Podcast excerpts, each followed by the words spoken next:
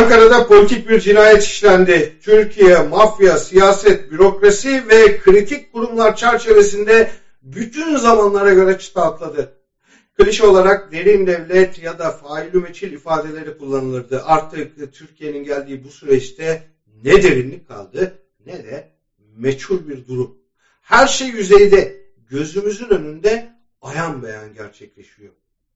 Eski MHP Ülke Ocakları Genel Başkanı Sinan Ateş'e yapılan ve İstanbul'dan Ankara'ya uzanan suikast toplumun neredeyse Türk kesimlerinde nefretle karşılandı. Bazı kesimler hariç. Onlar iki şey yapıyor.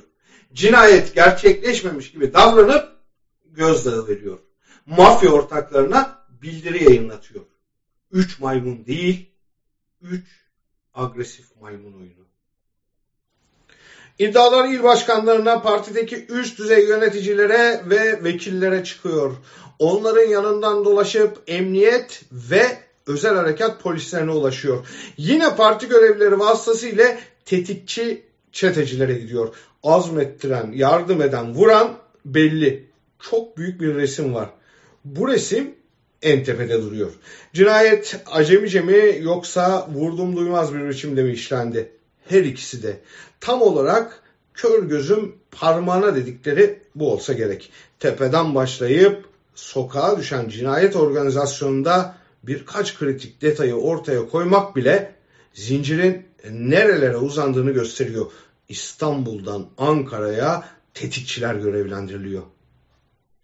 İfade tutanaklarına göre iki henüz kayda geçmemiş kolluk notlarına göre üç özel harekat polisi tetikçilerle buluşuyor. Trabzon il işaretli ve OF kodlu araçla yola çıkılıyor. Doğukan Çep eylemdeki motosikleti kullanan kişi. Enteresan bir hikayesi var. Aynı zamanda Maltepe Gülsuyu mahallesinde uyuşturucu çetelerine karşı koymak isterken öldürülen Hasan Ferit Gedik dosyasında yer alıyor. Doğukan Çep'in lakabı Dodo. İçmeyi de satmayı da seviyor. Suçun hep ortasında. 35 senelik kesinleşmiş cezası var. Fakat ne ilginçtir ki 2018 yılından beri aranıyor. İşte polislerin Ankara aracında olmalarının sebeplerinden biri de bu. Herhangi bir çevirme riskine karşı önlem almak. Bu risk gerçekleşiyor da çevirme noktasından polis kimliği gösterilerek geçiliyor.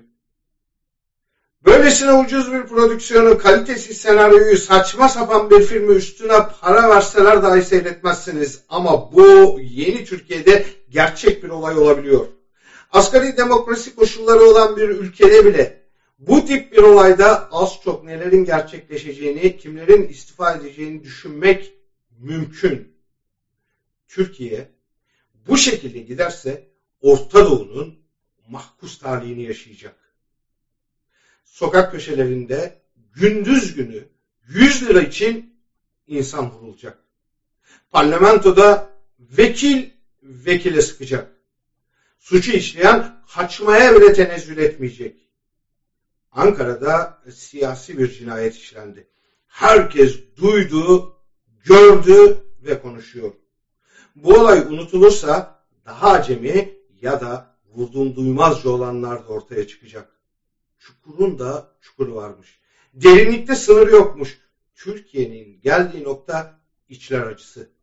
İşte bu nedenlerden dolayı HDP kapatılmalı, CHP'li belediyelere de kayyum atanmalıdır.